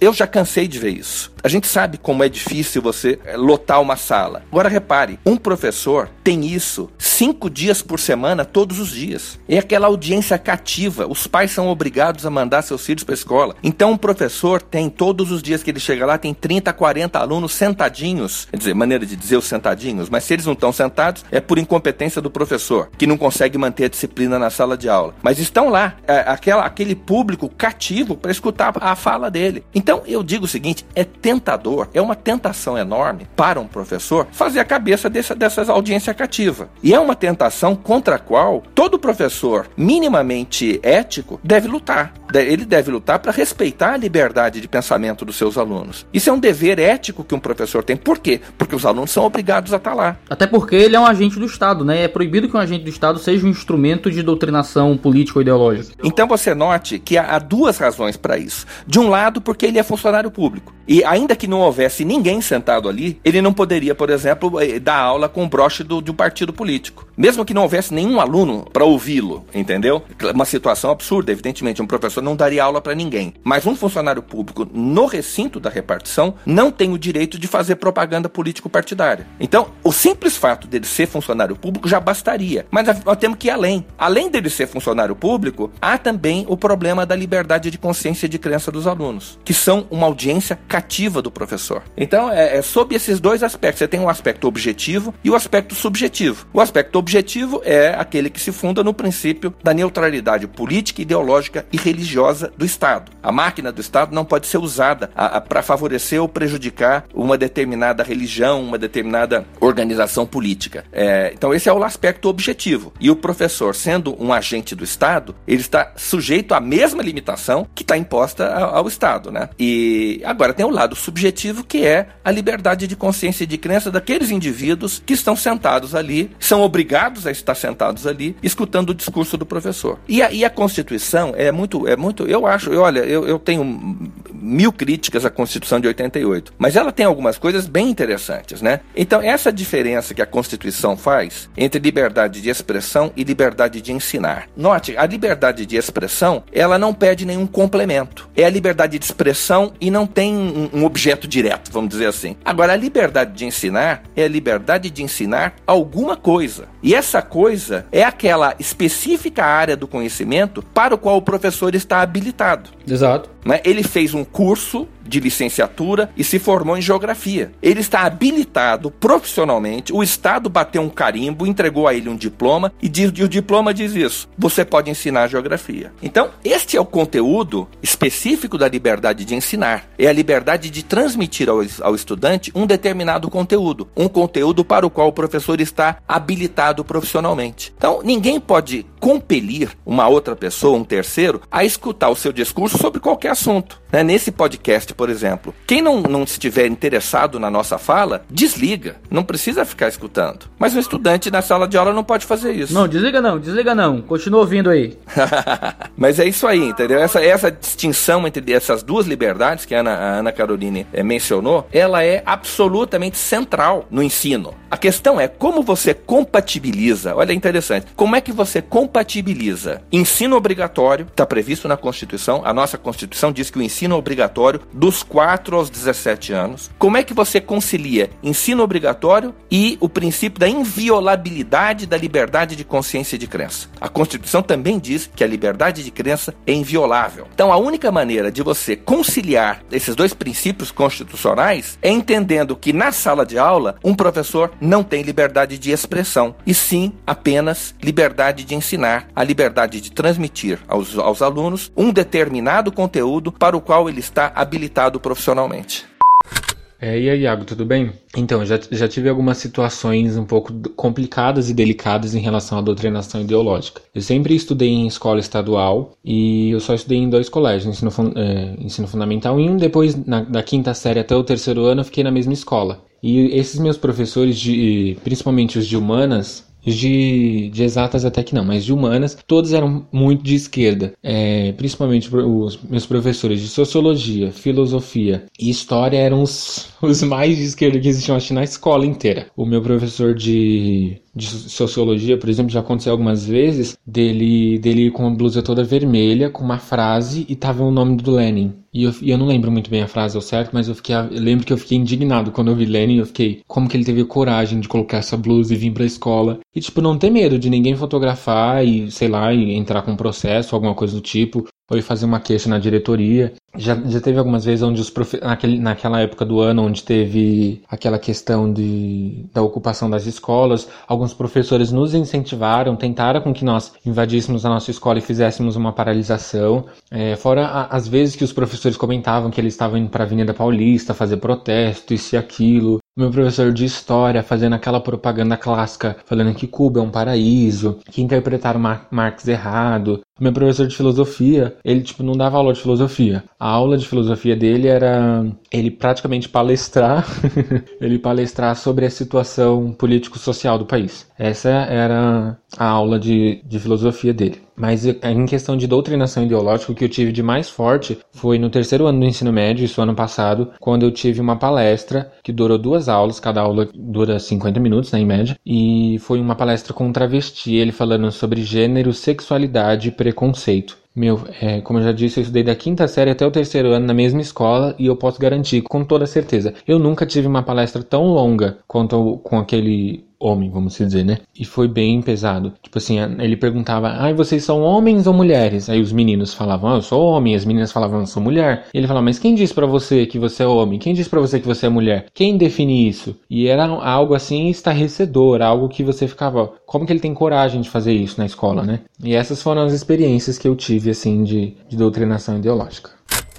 Sobre esse, esse, essa comparação, eu sempre conto uma história, já contei no Facebook, já contei pro Miguel, é, de uma escola onde eu trabalhei há uns quatro anos atrás, e que uma professora de português, é, sobre o pretexto de estar ensinando mito, passou vários, o conceito de mito, de narrativa, ela passou vários filmes é, de mitologia nórdica, mitologia grega, e um deles era o filme do Ulisses, né? Diziam os alunos naquela época, né, quando eu lá trabalhava, que a professora costumava dizer que aqueles mitos ali é, Hércules era uma mentira, né? É, que Thor, Odin também era uma mentira. Da mesma forma como o mito de Jesus era uma mentira. Até aí, ok, não tinha prova nenhuma, apenas o comentário dos alunos. Uh, Passou-se um tempo e vieram três mães procurar o diretor, que é inclusive diretora petista, então nem sei qual é o posicionamento dele a esse respeito. Mas ele teve que enfrentar lá as três mães desesperadas, contrariadas, porque seus filhos desistiram de fazer a catequese, a crisma, né? Enfim, uh, porque a professora tinha dito que a Bíblia era um mito e Deus não existia, entendeu? Então, olha olha só, são três famílias violadas por uma professora. Essa professora não é responsável por essas crianças. Ela não pode fazer isso com criança de 12 anos. Qualquer coisa que um adolescente uh, cometa, uma ilicitude, um crime, quem responde por eles é são os pais. Então os pais têm, têm autoridade sobre a criança. Obviamente ela não fez, talvez não tenha feito isso tão descaradamente, mas para três crianças da mesma turma desistirem da catequese, você imagina o tipo de aula que era. Isso não é liberdade de ensinar dessa professora. Ela não pode falar para um aluno e não fazer catequese porque Deus não existe. Isso absurdo, né? Era só para dar um exemplo. Mas o problema é que isso está muito atrelado à própria formação dos professores, né? Minha esposa conta muito sobre isso, de que eles são ensinados lá na, na faculdade de educação, que minha esposa pesquisa a formação de professores, né? Que, olha, nossa função, nossa função não é ensinar português, nossa função não é ensinar matemática, a nossa função é promover a emancipação humana e coisas do tipo. Uh, até você, Ana, postou no Facebook uh, algo que estava no perfil de um educador de esquerda, que ele disse: a escola pública deve estar preparada para fornecer às crianças e adolescentes um ambiente protegido de suas famílias e de igrejas. Ele diz que é um ambiente não doutrinário. E, e isso acontece muito. O, minha esposa fala muito disso. Que ela ouve muito falar nisso. Que a, os educadores são formados com a mentalidade de que eles têm que corrigir os problemas da família. A família ensina religião, a família ensina a moral errada, a família ensina isso, aquilo, outro. Os educadores têm que ir contra aquilo que os pais têm feito sobre os filhos. Inclusive o professor Braulio Matos, é nosso amigo, né, Miguel? Ele trabalha na UNB, ele fez um estudo, uma pesquisa, não sei se breve ou extensa, mas ele, ele até divulgou já, com dados eh, comparando universidades eh, internacionais, né,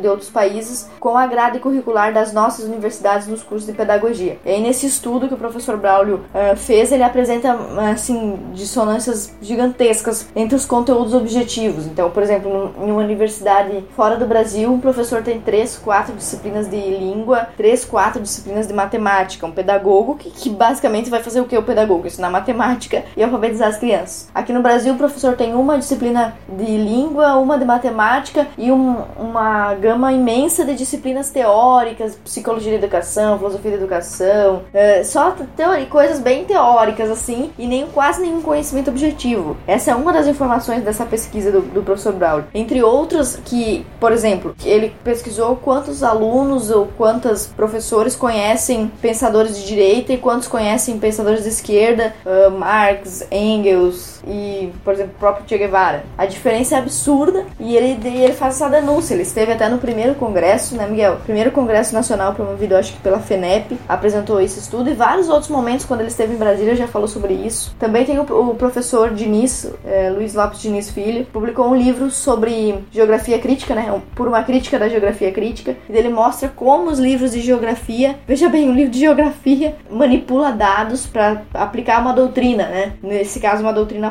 pró-MST, pró-reforma agrária, é, pró-ambientalismo, etc, etc. É, é, em todos os lugares, começa na formação, passa pelo livro didático, pela gestão, pela formação continuada, parece uma, uma epidemia, né? Não tem um lugar onde não esteja. É, só uma chamando a atenção para esse ponto, né? Porque o professor, ele é o aluno que se formou professor, né? Então ele é o estudante também que está na, na fase de colocar para fora aquilo que ele aprendeu. Então, se ele foi doutrinado a vida toda, a única coisa que ele pode dar aos alunos é a mesma coisa que ele recebeu. Você só pode dar aquilo que você recebe. Então, o, o normal é, é, é, normal, assim, o, o, o, que, o que a gente pode esperar desse sistema é que ele se reproduza, né? Ele, ele, o sistema, a doutrinação possui um sistema de retroalimentação, porque o estudante ele vai ao longo de toda a sua vida escolar, ele vai recebendo esse bombardeio ideológico, né? E ele vai se espelhar futuramente na conduta dos seus professores. Ele recebeu aquele exemplo e ele depois vai fazer a mesma coisa com seus alunos. Então, isto é o círculo vicioso da doutrinação, né? O estudante, ele é doutrinado a vida toda. Quando ele chega no ensino superior, essa carga aumenta, o bombardeio aumenta. Aí ele se forma professor e na hora de fazer o juramento, né, que ele vai ensinar, ele diz fora Temer, como aconteceu na UDESC, não é isso, Ana? Sim, exatamente, Miguel. Aconteceu na formatura de História de 2017, esse ano ainda. E, ainda eles falaram assim no juramento: não juramos. É. E, porra, como é que faz o juramento não jurando nada? Mas olha, veja bem. olha que incrível, olha que incrível. O que é que você pode esperar desses professores quando eles entrarem numa sala de aula? É exatamente a mesma coisa. Então, o estudante passa a vida toda escutando fora Temer, ou fora alguém, fora Lula, fora é, é, Dilma, fora AS, não interessa. E depois ele volta para a sala de aula como professor e vai continuar falando fora alguma coisa, fora alguém. Quer dizer, é uma coisa assim. E, e nós precisamos interromper esse círculo vicioso. E o objetivo do projeto Escola Sem Partido é exatamente esse: é, é frear essa máquina que fica girando sem parar. E olha, Miguel, os alunos já estão muito atentos a isso. Eu, eu trabalho com ensino médio e alunos do nono e oitavo ano, assim, é uma epidemia. Todos eles sabem dessa discussão do Escola Sem Partido. Então, várias vezes quando alguém me pergunta, professora, você é feminista ou antifeminista? Professora, você acredita em Deus não acredita? Os próprios alunos já, já respondem, já aconteceu várias vezes comigo deles responderem. Não, a professora não pode falar sobre isso, não pode. Eles já estão ligados, já, já ouvi eles falando sobre, ah, vamos gravar a aula, não sei o que. Então, não existe mais esse, o que existia antes, assim, parece que um sono a respeito do assunto. É, todos estão acordados para a possibilidade de estarem sendo doutrinados ou não, e eles já conseguem identificar qual o professor que faz propaganda daquele que não faz. Eu já vi eles reclamando, ah, fulano de tal, foi só eu defender tal político que baixou minha nota, etc. Eles já estão atentos. Inclusive, uma professora que é contra o Escola Sem Partido eh, propôs aos alunos alunos que pesquisassem sobre, né? Eu acho que ela deduziu que eles trariam conteúdo antes escola sem partido. Só que eu ouço na sala de aula eles comentando das outras aulas, né? Comentavam eles entre si ali que tinham todos exposto o escola sem partido, reforçando que eles realmente tinham direito de ter suas ideias preservadas e várias vezes já. Eu sou professora de história, então é uma das áreas que mais fácil de, de doutrinar um aluno, né?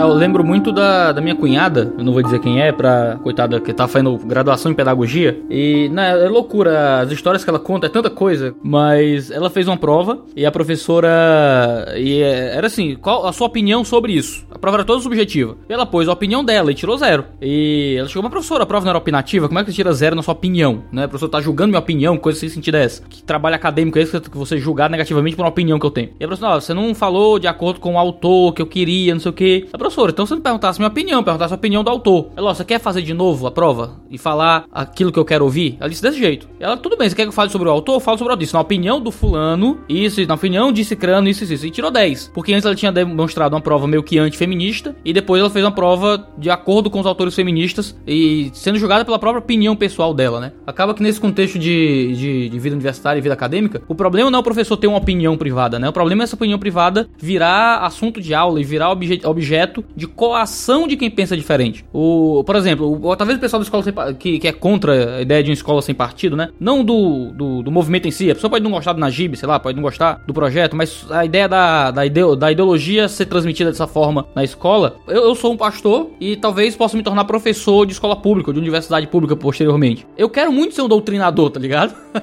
eu queria muito poder transmitir as minhas crenças religiosas para as pessoas no meio da aula. Mas eu sei que eu não posso fazer isso. Eu posso me portar como um pastor, posso me apresentar, posso falar brevemente sobre minha história de vida, eu posso fazer uma ou outra referência e, não vou ter como ensinar de forma neutra necessariamente. Minha escolha de autores, às vezes, vai passar um pouco pela minha própria formação pessoal. Mas isso não é doutrinação necessariamente. O problema é quando na minha sala de aula eu vou prejudicar o aluno que pensa diferente, eu vou parar de dar aula para gastar longos minutos falando sobre a minha crença ou coisas assim, quando isso não convém dentro do contexto de sala de aula. a gente tá falando aqui de doutrinação de esquerda, mas é porque hoje é a esquerda que tá no comando da coisa. Se fosse a direita, se fosse outra coisa, seria outro, outro discurso. O problema é que quem hoje está passando pela doutrinação, que está fazendo essa doutrinação, é as pessoas que vêm do, do, comunismo, do marxismo, do esquerdismo, do petismo de forma geral. Uh, mas há o risco de ter uma doutrinação do outro lado, que hoje talvez não exista tanto, mas que só digo isso para deixar claro que o problema não é necessariamente só com a esquerda, é com o aparelhamento da sala de aula para fins além dos fins acadêmicos. Exatamente isso, como eu falei, é fazer a cabeça de alguém é uma tremenda de uma tentação, né? E, e eu acho que é uma tentação que a pessoa tem, sobretudo, quando ela tem convicções muito fortes, como são, por exemplo, as convicções religiosas, né? As suas convicções, Iago, e as da Ana, por exemplo, e mesmo as minhas, eu como católico também tenho convicções muito fortes em relação às minhas crenças. Eu acredito que eu tenho o, o, o, caminho da mina, vamos dizer assim. Nós acreditamos que nós sabemos qual é o caminho para a salvação. O que mais que você pode desejar, né? Do que salvar, ajudar alguém a se salvar. Então, essa convicção religiosa, os nossos adversários também têm, né? Os marxistas, eles também têm uma religião, quase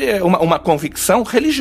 E eles querem salvar os seus, os seus alunos, salvar das mentiras do capitalismo, né? Da propaganda da Globo. Eles, eles estão imbuídos também de boas intenções. Então, o problema é, é usar a audiência cativa do aluno e todo aquele aparato que o Estado proporciona, aquela, não só a audiência cativa, mas a própria máquina do Estado, como eu falei, aquele auditório cheio, aquela, aquele alto-falante, aquele edifício público. Você está usando tudo isso para promover as suas próprias crenças, as suas próprias convicções. Quer dizer, isso realmente, é, ainda que seja uma, uma enorme tentação, e eu, a gente, nós precisamos reconhecer isso, não há dúvida, uh, isso não é possível. É preciso reagir contra essa tentação. E note bem, quando você tem um impulso dessa natureza, um impulso tão forte como esse, como é, de certo modo, também o um impulso, o desejo sexual, né? Também é um impulso muito forte, você precisa ter uma formação ética para conter, para aprender a dominar esse, esse impulso. E é justamente essa formação ética que os professores não recebem ao longo da sua formação. Recebe o oposto, né? O oposto. Ele recebe o oposto. Ele recebe o estímulo a fazer, a, a, dar vazão a esse impulso. Na verdade, não existe uma disciplina obrigatória de ética do magistério nos cursos de formação de professores. Eu estou convencido de que não existe de maneira até intencional. Eles não querem que exista. Justamente para não inibir que o professor faça esse tipo de coisa. Eles querem que o professor abuse da sua liberdade de ensinar para tentar fazer a cabeça dos alunos. Por que, que eles querem isso? Porque eles sabem qual é o viés que está dominando o sistema educacional. É o viés da esquerda, são os valores da esquerda. É por isso que eles defendem essa liberdade do professor. Mas se fosse o contrário, se fossem, se as escolas fossem conservadoras e se a maior parte dos professores fossem cristãos, então você não tenha dúvida que o Escola Sem Partido seria uma bandeira da esquerda e não uma bandeira das famílias e, e, e dos cristãos. É verdade. Só uma observação aqui, Ana, com relação àquilo que você falou, que você disse que os, os alunos já estão sabendo e, dos seus direitos e tal, não é isso? Isso. Não só sabendo, como comentando também. Comentando, então. Eu li outro dia uma matéria, saiu publicada num site de esquerda, que foi o, o, era uma matéria sobre o lançamento de um livro contra o Escola Sem Partido. Era um livro, uma coletânea de artigos contrários à Escola Sem Partido, e um dos autores dessa coletânea era o Daniel Cara, que ele é coordenador da campanha nacional pelo direito à educação. É um esquerdista e tem atacado a Escola Sem Partido de todas as maneiras. Aí ele declarou, nessa ocasião, ele disse o seguinte, olha que interessante, quer ver? Ele diz, ah, a Escola Sem Partido é inconstitucional, ele fala isso. A Escola Sem Partido é inconstitucional e dificilmente ele será aprovado no Congresso. O Escola Sem Partido nem é inconstitucional e tem muita chance de ser aprovado no Congresso. Mas ele diz assim: apesar de ganhar força e espaço nos debates no Congresso, o projeto de lei que cria o programa Escola Sem Partido dificilmente será aprovado. Mesmo assim,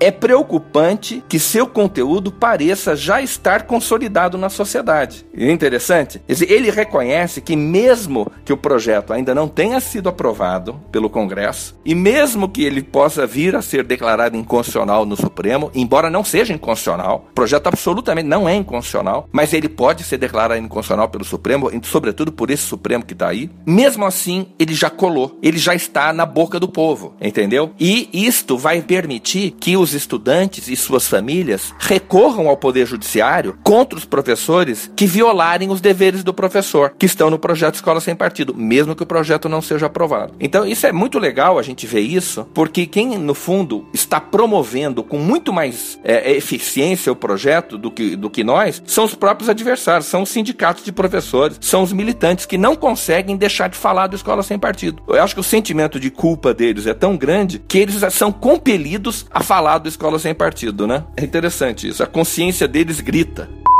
Olá, Iago. Bem, é, o fato que eu vou relatar aqui ocorreu comigo ano passado, numa aula de geografia, na qual o professor ele estava definindo as posições políticas esquerda e direita. E ele, como sempre, né, ele definiu a esquerda sendo o paraíso, os revolucionários que lutam para alterar o sistema e é, ajudar os mais pobres, e a direita são os mais ricos que lutam para os pobres ficarem mais pobres e para os ricos mais ricos. E a direita é tudo que há de ruim. E enfim, ele deu a aula dele, como a escola era pública, então ninguém prestou atenção, dois por sala, a média é essa. Quando terminou a aula dele, eu fui até a mesa dele e fiz uma objeção, né? Eu disse, professor, é... eu posso fazer uma crítica? Aí ele falou, pode. Aí eu falei, eu achei a sua aula muito tendenciosa. Eu achei um certo, um, a sua aula um tanto quanto tendenciosa. Aí ele disse para me apontar o que eu achei. E eu disse que eu acho que eu, eu percebi que a ideologia dele estava interferindo muito naquele momento, né? Naquela aula. E a gente prosseguiu essa discussão. A gente acabou indo pro marxismo. Eu comecei a ressaltar esse ponto que eu sempre percebi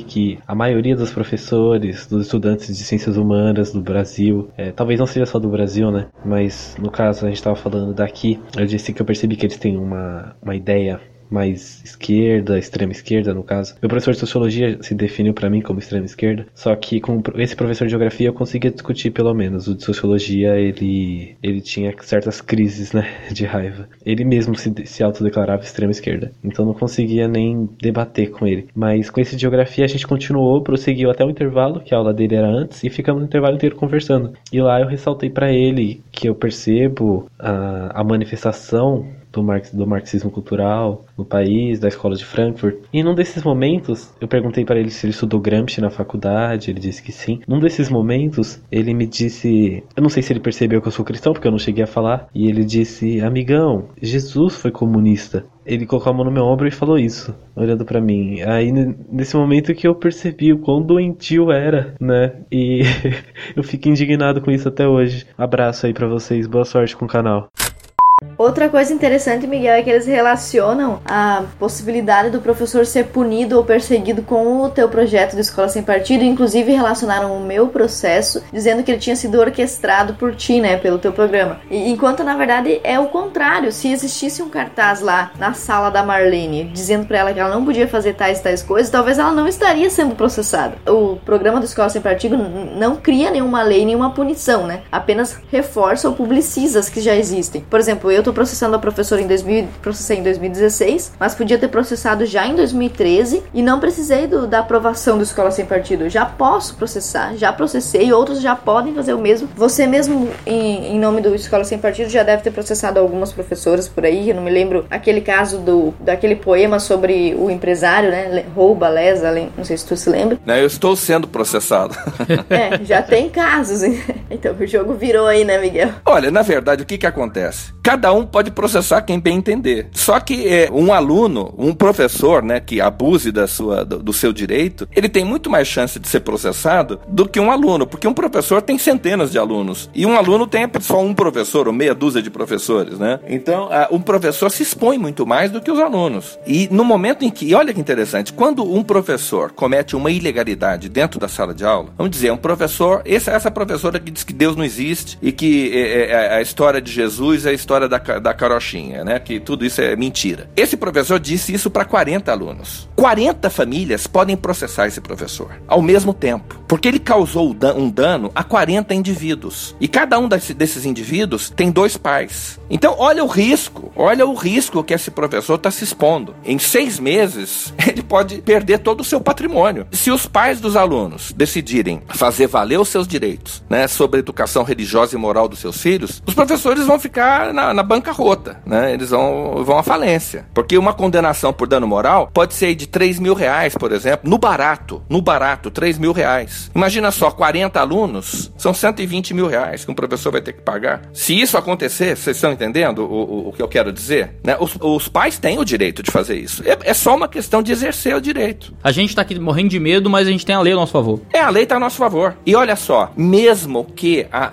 olha esse caso da Ana, por exemplo, né? O processo que ela tá movendo contra a, a ex-professora dela. Mesmo que a ação seja julgada improcedente, olha a dor de cabeça que essa professora está tendo, tendo que responder a uma ação dessa. Olha como isso cria um problema uh, pessoal para ela. E, e, é claro que isso já é uma condenação. Mesmo que a ação seja, que a sentença seja a favor da professora, ela já terá tido um enorme prejuízo com esse processo. Prejuízo de, de preocupação, de, gastar dinheiro com advogado, de correr o risco, de ficar sem dormir. Então é, é muito mais prudente para o professor evitar essas situações. E é isso que nós queremos que eles façam, que eles evitem é, essas condutas abusivas dentro da sala de aula. O professor dá a sua aula, mas não tenta ficar querendo prejudicar os alunos, fazer a cabeça dos alunos, perseguir estudante. Ele não tem direito de fazer isso. O que nós queremos é que ele cumpra os seus deveres, só isso. Ele é funcionário público, tem que cumprir as suas obrigações. Eu fico pensando que se não existisse escola pública, a gente não ia precisar muito desse tipo de, de conversa, né? Se não tivesse escola pública, não tivesse MEC, eu, eu tenho um ódio pessoal contra o MEC, mas eu vou deixar isso pra, pra depois. Uh, o Najib deve ter percebido um pouco quando esteve aqui em Fortaleza, mas uh,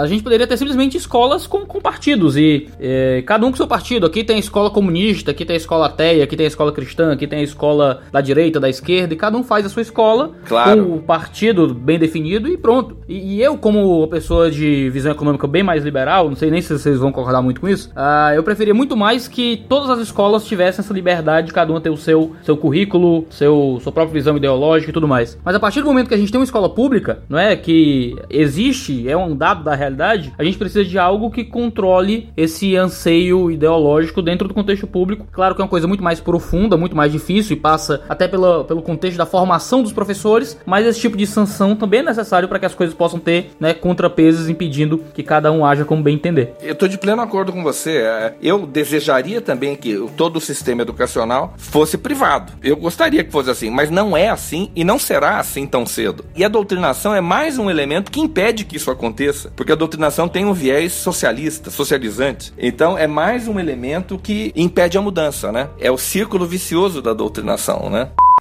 Bom, para começar, na minha sala, se eu não me engano, são 52 alunos, e desses 52 alunos, somente 4 são cristãos se tornou meio que comum a gente ouvir a, ah, certos tipos de comentários, a certos tipos de zoações a respeito dos nossos princípios, das nossas é, escolhas e ideologias. Só que nem sempre a gente rebatia porque a gente percebia que às vezes não valia a pena, que rebater certo tipo de comentário só, nos iam, só iam nos deixar mais frustrados ainda. Foi aí que a gente chegou no nosso limite, quando um professor novo, ele entrou na sala e a primeira coisa que ele fez foi perguntar quais eram os evangélicos da turma para eles levantar a mão, se manifestar. E foi aí que a gente fez isso, levantamos a mão, sem entender, obviamente, porque aquela pergunta, mas fomos vendo o que ia dar. Foi aí que começou o preconceito todo, porque em todas as aulas ele fazia algum tipo de comentário, ele dava a opinião dele, só que sempre puxando para um lado preconceituoso. E eu comecei a ficar muito chateada com aquilo. Aquilo além de me magoar, me dava vontade de, de rebater o comentário dele, de questionar ele porque ele estava fazendo aquilo, mas eu sentia medo de ser humilhada, de é, que ele criasse marcação comigo. E eu fui engolindo aquilo tudo. E a vez, uma das vezes que mais me marcou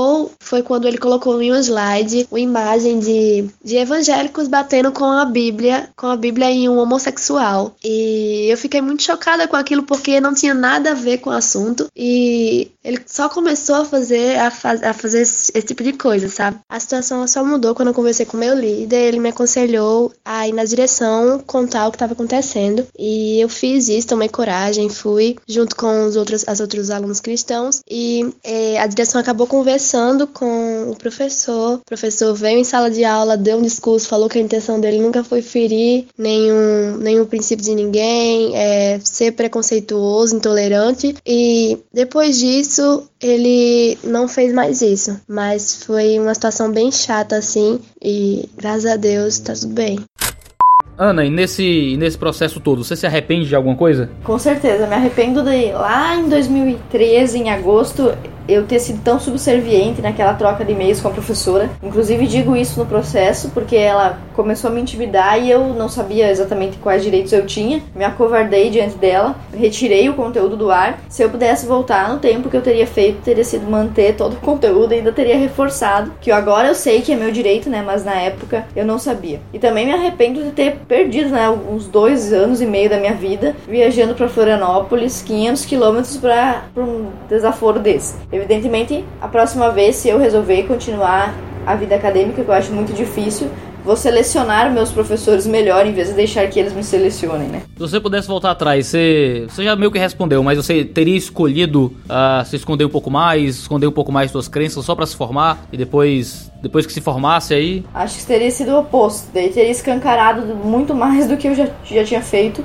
justamente porque agora eu reconheço que esse é um direito meu, né? Naquela época eu nem, nem fazia ideia do que estava acontecendo. É, se a gente. Se, eu acho que todo, se todo mundo escancarasse mais, os professores iam se ver na Berlinda e não ia conseguir reprovar todo mundo. Exatamente. Vários alunos já, já entraram em contato comigo que são alunos dela, que já foram ex-alunos, uh, alunos cristãos da universidade. Todos me procuram anonimamente, né? Quase nenhum deles me apoia publicamente justamente porque ainda existe um certo medo por causa dessa idolatria do diploma, né? E também é compreensível, né? O cara tá, tem ali seus 20 anos e precisa do diploma para seguir a vida. E não vai querer se complicar, né? Mas várias pessoas me procuraram e eu, eu acho que o fato de eu ter falado essas coisas, ter feito tudo isso, embora seja até incômodo para mim, é uma forma de representar essas outras pessoas que não têm essa mesma condição, né? Tem um pouco de medo, até porque suas próprias vidas possam estar em jogo, né? Então eu não, eu não me arrependo de ter movido esse processo. Me arrependo só de ter sido tão subserviente no início desse, desses fatos, né? Você falou, Ana, sobre a vida estar em jogo. Isso é uma coisa que não é só uso retórico da linguagem, não. Quando aqui em Fortaleza um moço que estava com a camiseta do Bolsonaro foi agredido pelos colegas de universidade, simplesmente que estava usando a camiseta, uh, e aí não preciso apoiar o Bolsonaro, ser a favor do Bolsonaro, para ser a favor que alguém use uma camiseta de quem quiser no, no contexto histórico. Ou as pessoas usam camiseta de Che Guevara, de Marighella, de outros assassinos, porque não pode usar de um político controverso, né? Mas aí minha esposa ouviu pessoas conversando na universidade dizendo: ah, não, mas tem que bater mesmo, essa galera tem que apanhar mesmo e tal. Dentro do contexto de um mestrado e doutorado da, da faculdade, né? Os intelectuais, né? Isso. Imagina como é que tá o resto da população. Pois é, vida, a vida estar em risco não é só um uso retórico, às vezes pode ser uma possibilidade real, né? Você lê as paredes pichadas dos centros acadêmicos, as coisas mais absurdas e atentados orais quase à existência do outro estão lá escritas, né? Desejos de morte e coisas assim. Bom, Eu tenho mais de uma história, na verdade, mas eu vou falar de uma história que aconteceu comigo quando eu estava no segundo colegial, se não me engano. Após algumas aulas de história, é, em que foi tratado sobre socialismo, capitalismo, é, não vou citar nome dos prof, da, da professora nem, nem de nenhum colega, foi proposto pela professora que nós fizéssemos um, uma espécie de debate. Essa ela foi dividida em duas, é, em dois grupos e um grupo representaria argumentos em favor do capitalismo e outros é, argumentos em favor do socialismo. E eu lembro que eu fui a única pessoa na época que vestia um pouco a camisa do capitalismo. Eu fiquei no, no, no grupo que ia falar do capitalismo. Aí acho que a gente teve uma ou duas semanas para pesquisar um pouco sobre e acabou sendo meio em cima da hora também. Mas a coisa que ficou mais marcada na minha memória é que, em primeiro lugar, eu não tinha ciência de nada, né? Então, a forma como o professor apresentou os argumentos é, durante as aulas fez com que todos nós tivéssemos como regime mais correto, como sistema mais correto, socialismo. Ela apresentava de uma forma, daquela forma já, aquela doutrinação, né? Que o socialismo é, ajuda as pessoas necessitadas, que o capitalismo é mal, sobre exploração. Se não me engano, ela havia falado sobre a Revolução Industrial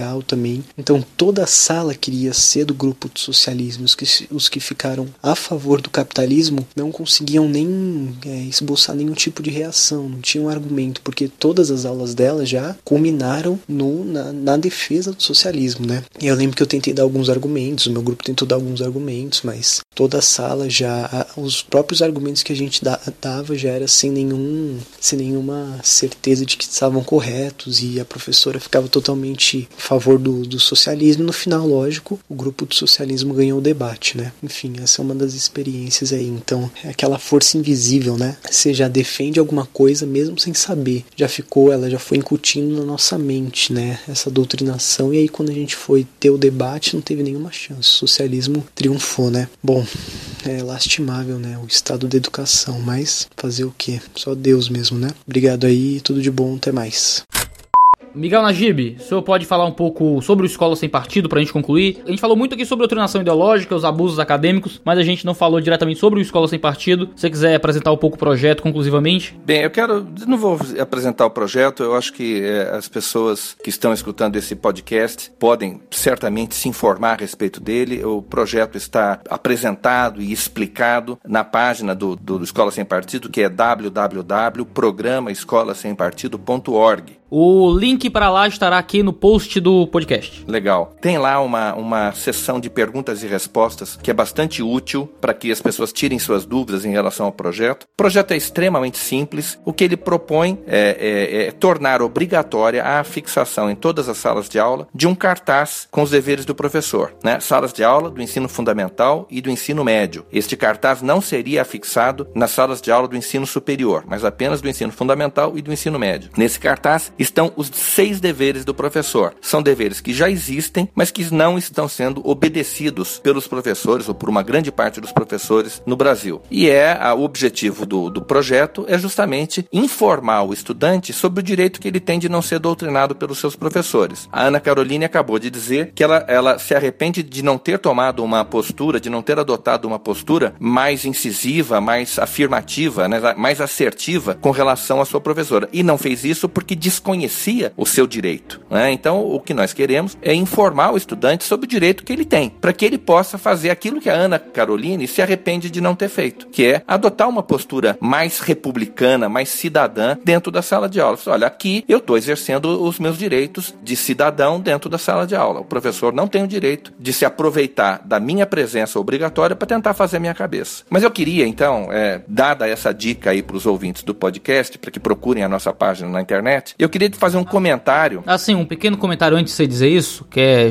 pra pegar esse gancho. Eu gravei um vídeo com o Miguel Najib respondendo perguntas, principalmente da, do público do Dois Dedos de Teologia, principalmente do público cristão, que tem questionamento sobre o projeto Escola Sem Partido. No dia que esse podcast tá indo pro ar, é o dia que a gente lançou esse vídeo com o Najib respondendo vários questionamentos. Talvez o, o vídeo seja um ótimo complemento para suas dúvidas sobre o projeto em si. Lá a gente falou do projeto em si, aqui a gente falou basicamente de doutrinação. Você pode ir lá no Dois Dedos de Teologia, o link vai estar também aqui no post para você saber mais sobre Escola Sem Partido. Bom, agora dito isso, eu queria fazer um acréscimo a uma coisa que você falou, né? Que é, é um problema que é a vida está em risco, né? Como é que mesmo você falou, Iago? Como mesmo você disse que você citou o caso do, daquele rapaz da, da Universidade Federal de, de, do Ceará que foi Sim, que ele foi com a camiseta do Bolsonaro, um aluno, não era um professor, era só um aluno que só estava usando a camiseta e foi agredido fisicamente na universidade. É, e que, na verdade, a vida dele está em risco. Mas eu quero ir um pouco além. É a vida eterna que está em risco nesse caso. Não é? O problema da doutrinação nas escolas, essa doutrinação de viés essencialmente anticristão, materialista, marxista, anticristão, essa doutrinação ela pode fechar as portas da vida eterna para uma pessoa. É uma pessoa que perde a fé, perde a eternidade. Ela, na verdade,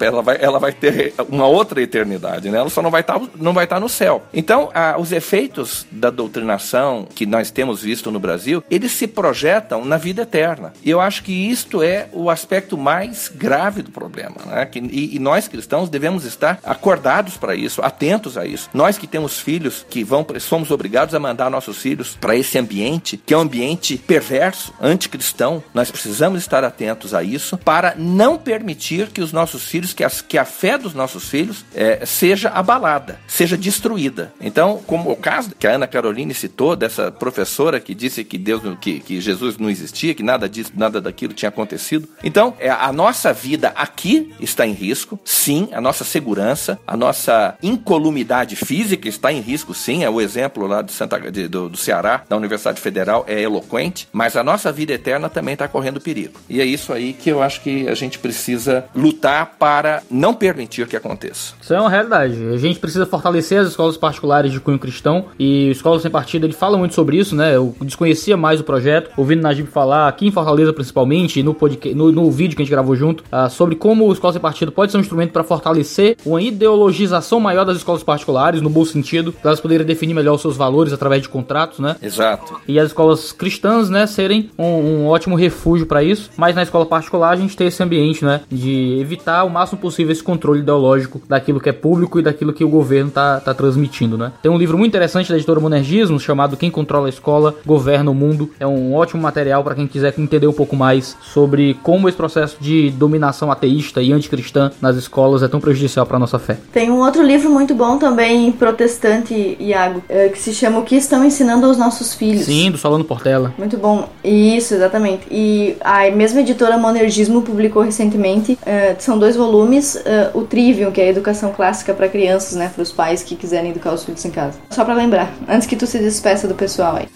Ótimo. Minha oração é que homeschooling seja uma coisa mais aprovada no Brasil, que abrir escolas particulares se torne mais fácil e, no meu afã liberal, que um sistema de vouchers apareça logo, acabe com o ensino público do jeito que ele existe e que a gente possa ter escolas particulares em competição, com ideologias em competição, que escola sem partido se torne, se Deus quiser, uma discussão ultrapassada. Hoje é extremamente urgente, mas espero que o Brasil possa ter esse cenário acadêmico que permita esse tipo de realidade. Amém. Amém. Então, muito obrigado por ter, terem nos acompanhado até aqui. Obrigado por você que acompanha o podcast do Dois Dedos de Teologia. Obrigado, Miguel Najib. Obrigado, Ana Campanholo. E até o próximo episódio do nosso podcast aqui no site dos Dois Dedos de Teologia. Valeu!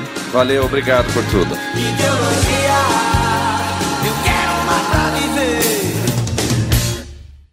Este podcast foi editado por Mac Bibotalk Produções.